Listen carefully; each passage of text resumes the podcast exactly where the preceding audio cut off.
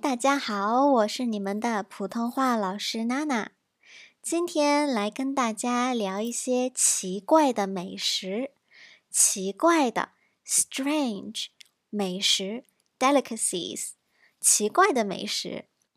我想到的第一道菜是左宗棠鸡 （General Tso's Chicken），左宗棠鸡。在美国的朋友或者在加拿大的朋友，可能经常在中国餐厅见到左宗棠鸡这道菜。可是，其实在中国是没有这道菜的。当我第一次在国外看到这道菜的时候，其实我很好奇。I was very curious，这是什么菜？这是中餐吗？我竟然完全没听说过，所以左宗棠鸡其实是在美国和加拿大发展出来的一道中餐。发展，develop，发展。除了左宗棠鸡之外呢，在中国也有一些比较奇怪的西餐，比如必胜客 （Pizza Hut），必胜客。就推出了一些比较特别的披萨，比萨比萨饼，披萨。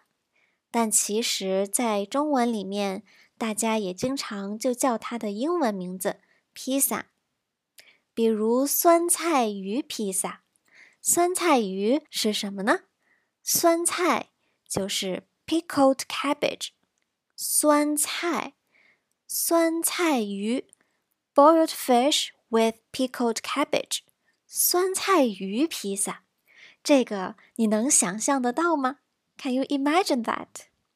除了酸菜鱼披萨，还有烤鸭披萨，北京烤鸭披萨，北京烤鸭，Peking duck，北京烤鸭披萨，这些听起来可真是有趣，但是你敢不敢尝呢？